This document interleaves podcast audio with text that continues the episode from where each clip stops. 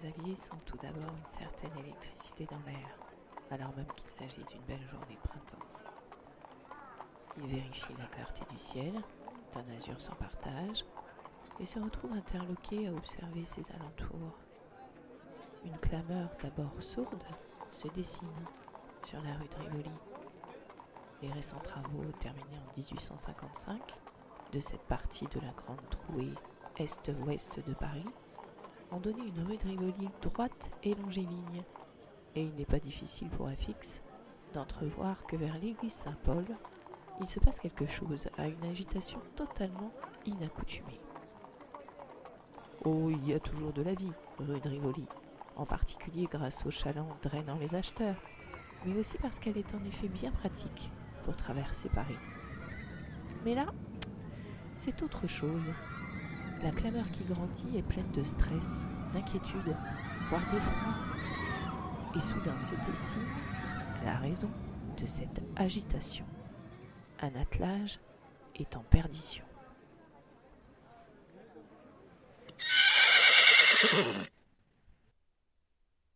C'est l'un des inconvénients des récents travaux parisiens. Ces grands axes tracés en ligne droite génèrent une vitesse plus rapide des convois et nombre d'accidents sont causés par cela. Des badauds ou des étalages renversés, des carambolages, et qui dit vitesse euh, dit difficulté à stopper les chevaux quand il est nécessaire. Les quatre magnifiques bêtes qui arrivent à tombeau ouvert ne veulent rien entendre de leur cocher, il semblerait, tant leur course effrénée semble libre de tout contrôle. Elles foncent droit devant elles, insensibles aux obstacles ou aux tirages de rênes. Si FX avait pris le temps d'y réfléchir un peu, il se serait contenté de regarder le convoi passer en trombe comme des centaines d'autres badauds, tout d'abord hébétés, puis hurleurs. S'il avait mieux regardé, il se serait rendu compte que les animaux étaient totalement hors de contrôle pour un cocher qui se devait bien d'être chevronné. Les tétières de plumes des chevaux ne laissaient guère de doute quant à la qualité du propriétaire de ceux-ci, et donc le cocher devait être un homme d'expérience. S'il avait pensé à sa famille, il aurait pris peur de risquer son futur dans un acte déraisonné. Sauf que FX n'a pas réfléchi, n'a pas regardé, n'a pas pensé. Il est descendu du trottoir sur la route, a jaugé la trajectoire du convoi passant l'angle de la rue des Archives, s'est décalé en fonction, le regard concentré, les muscles tendus, dans l'effort annoncé. Quand le cheval du premier rang à gauche n'a plus été qu'à deux mètres de lui, FX s'est alors envolé pour atterrir sur le dos de l'animal, bon an mal. Il lui a fallu alors quelques secondes pour affermir sa prise, entre crinière pour les mains et rêne pour coincer ses jambes. Une fois plus assuré, alors que le vacarme des sabots sur les pavés, les cris du cocher et la clameur de la foule lui arrachaient les oreilles, il a tendu les mains vers les morts des deux chevaux pour assurer une pression semblable et régulière à ces deux chevaux de tête entraînant dans leur course leur second. En conjonction avec le cocher, qui lui aussi tirait de toutes ses forces, FX bandait ses muscles à intervalles réguliers pour faire réaliser aux chevaux qu'il s'agissait là d'un ordre et non pas d'une douleur constante augmentant leur panique. Car ces animaux, malgré leur prestance et leur force, n'étaient finalement que des bêtes effrayées par quelque chose. Alors FX a commencé à rajouter des Oh se voulant explicatif et calmant. Il tirait, relâchait, tirait encore, tout en s'époumonnant continuellement.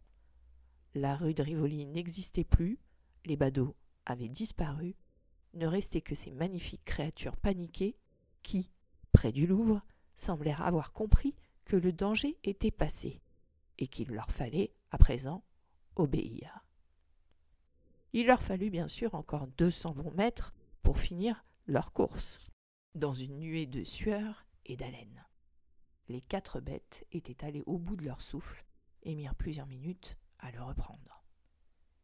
FX, quant à lui, s'était glissé à terre dès l'arrêt complet, tremblant lui aussi de tous ses membres, en état de choc. Il ne distinguait toujours pas ce qui l'entourait. Ni les badauds de la place de la Concorde qui accouraient, pour se joindre à la foule silencieuse, encerclant alors le cortège, ni le militaire, sautant de son cheval et se précipitant vers la voiture pour vérifier l'état des passagers, ni même le cocher, descendu lui aussi sur le pavé, et qui se dirigeait vers lui. C'est quand ce dernier lui mit une grande tape dans le dos en lui disant Sacre bleu, l'ami, merci que FX refit à peu près surface. Le silence se zèbra de quelques cris de joie, vite tués par le cavalier, de retour à cheval et sabre au poing à présent, réclamant que les badauds se dispersent. Il y eut encore quelques cris, quelques regards, et la foule retourna vaquer à ses occupations. Il ne fallut que quelques secondes au militaire pour ordonner au cocher de faire demi-tour et ramener sa précieuse cargaison au pas. Et Fix, quant à lui, fut oublié là, lui qui n'arrivait pas encore à faire deux pas sans tanguer. Il dut attendre près de vingt minutes pour se mettre en route, revigoré, et retourner de là où il venait avant toute cette aventure. Là, sa femme l'attend, mettant à mal un mouchoir de batiste blanche qu'elle semble chercher à déchirer. Comme souvent quand on a eu peur pour quelqu'un qu'on aime, on commence par crier. Marie-Madeleine ne s'en gêne pas, rappelant à FX qu'il a un commerce, qu'il a une famille, que celle-ci n'est pas venue à Paris pour qu'il fasse le héros sans réfléchir, et blablabla, et blablabla. Je dois avouer que j'aurais probablement fait de même. Ensuite vient le temps de la narration. Mais que s'est-il passé? Qu'as-tu fait? Comment as-tu fait? Et qu'ont dit ces gens que tu as sauvés? Marie-Madeleine est déçue que le ou la passagère ne se soit pas manifesté envers son sauveur. Après tout, c'est sûrement aussi grâce à lui que cette personne fut indemne. FX, lui, imagine bien combien celle-ci devait avoir eu une grande frayeur, et pas l'idée de remercier un homme qu'elle n'avait d'ailleurs probablement pas vu agir. Et puis il est comme ça, FX, il a bon cœur, et son intervention était purement gratuite. Alors ça le dérange un peu que son aventure soit détaillée tout le reste de la journée à tous les acheteurs, aux commerçants voisins qui viennent aux nouvelles et félicitent un FX quelque peu mal à l'aise qu'on le célèbre comme un héros. Vient l'heure de la fermeture de la boutique, et FX est ravi à l'idée d'aller se reposer un peu. Ses bras lui ont fait mal tout l'après-midi, ses jambes euh, flageolent encore un peu. C'est quand il met le dernier panneau de bois sur son étal qu'un claquement de bottes dans son dos l'interpelle. Se retournant, il découvre le militaire de tout à l'heure. Quand celui-ci lui demande de le, suivre, FX est quelque peu déconcerté.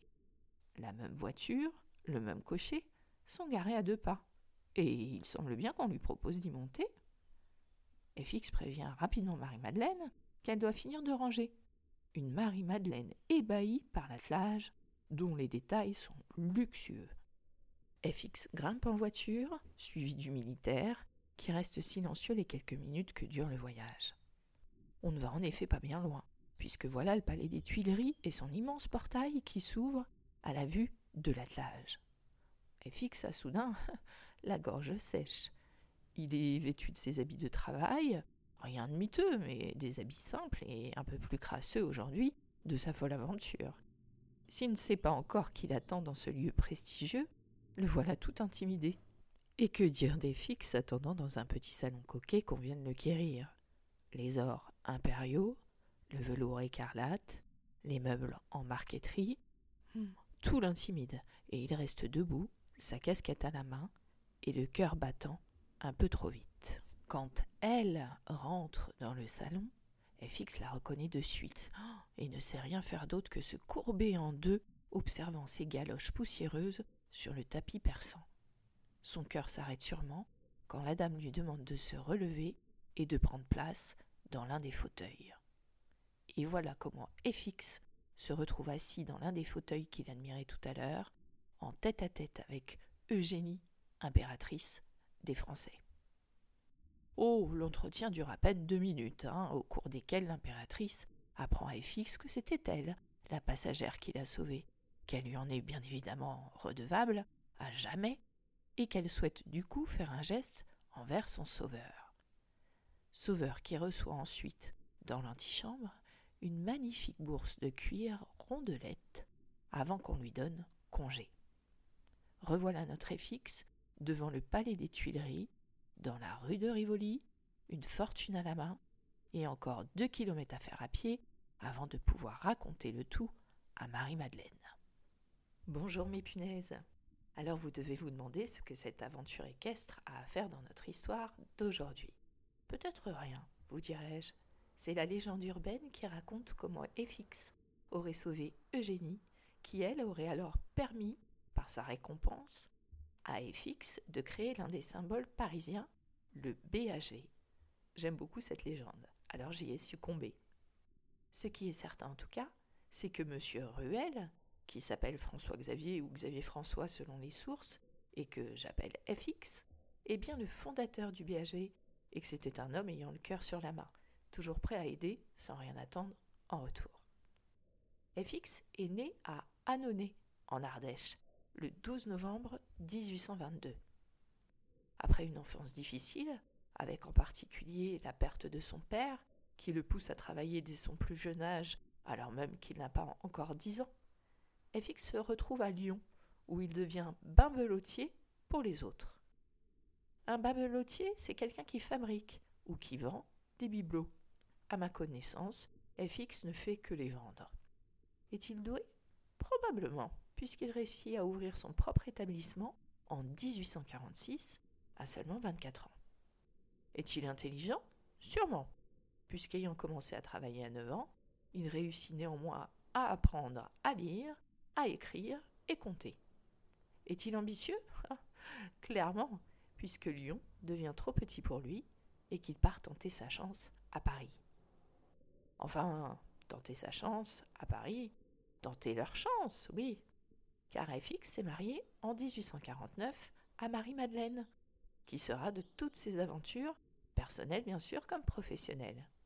Et c'est ainsi qu'en 1852, alors que FX a 30 ans, les voilà à Paris. Leur aventure commence avec une vingtaine de camelots ambulants qui sillonnent le centre de Paris avec leurs marchandises portées sur un plateau tenu par une sangle passant autour du cou. Vous savez, un peu à l'image de ces vendeurs de cigarettes dans les cinémas d'autrefois. En plus de toutes ces qualités déjà énumérées, FX a un vrai sens des affaires, et c'est un visionnaire. Il se rend compte que ces vendeurs ont des chiffres d'affaires relatifs à leur géographie du jour, bien sûr, ce qui est logique, et que les clients sont dans une demande d'une plus grande diversité d'articles. Il résout l'équation en 1854, après deux ans d'itinérance de ses camelots, en proposant dans un seul magasin une pléthore de produits à prix fixe.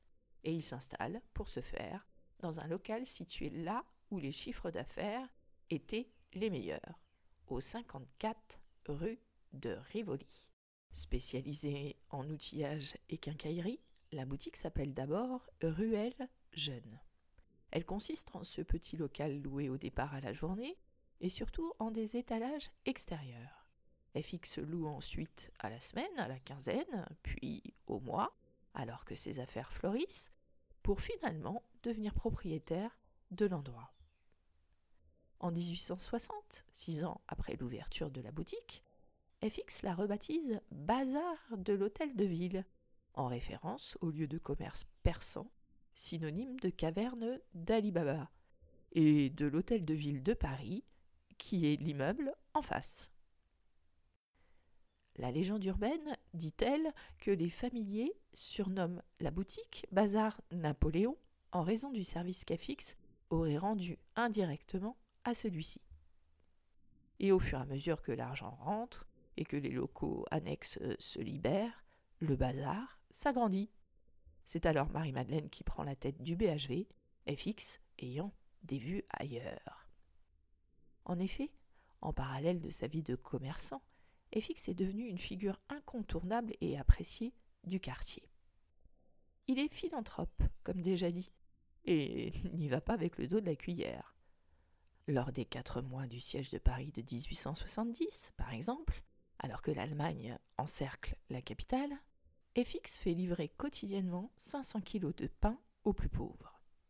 Il fonde également un dispensaire gratuit mais ses actions humanistes, si elles ne sont pas toutes remarquées, sont toutes remarquables. Son goût des autres le pousse à la vie politique, et il sera élu conseiller municipal du quartier de Notre-Dame. Il meurt pourtant dans sa villa de Cannes le 30 janvier 1900, à l'âge de 77 ans. Le BHV, dont il s'occupe toujours, compte alors 800 employés. C'est son petit-fils, Henri Viguier, qui prend la relève et conduit à la modernisation du BHV. Il est à la tête en particulier de la rénovation de 1912 qui tentera, avec succès, d'uniformiser le pâté de maison appartenant désormais au BHV entre les rues de Rivoli, rue du Temple, des Archives et de la Verrerie. C'est ainsi que sera consacrée la structure architecturale actuelle du BHV. C'est Henri, également, qui fera du BHV une société anonyme en 1931, avant de la faire coter en bourse en 1960. Depuis 1991, le BHV est dans le giron du groupe des Galeries Lafayette, qui le rebaptisera le BHV Marais en 2013. C'est depuis cette reprise que les camelots ayant encore leurs étals rue de Rivoli ont disparu, ce qui est bien dommage à mon humble avis. Avec 45 000 mètres carrés intérieurs luxueusement rénovés, les espaces proches du BHV comme le BHV Homme ou le BHV La Niche pour les animaux, et ses 1320 employés, le BHV Marais a eu un chiffre d'affaires de 330 millions d'euros en 2019. Sachez qu'en février 2023, les Galeries Lafayette ont annoncé entrer en négociation exclusive avec la Société des grands magasins afin de lui céder à terme le BHV Marais. BHV Marais, qui se trouve près de mon boulot et dont je me suis demandé l'origine. Punaise. Prochain épisode. Mais qu'est-ce que la SMR, punaise? À bientôt, mes punaises.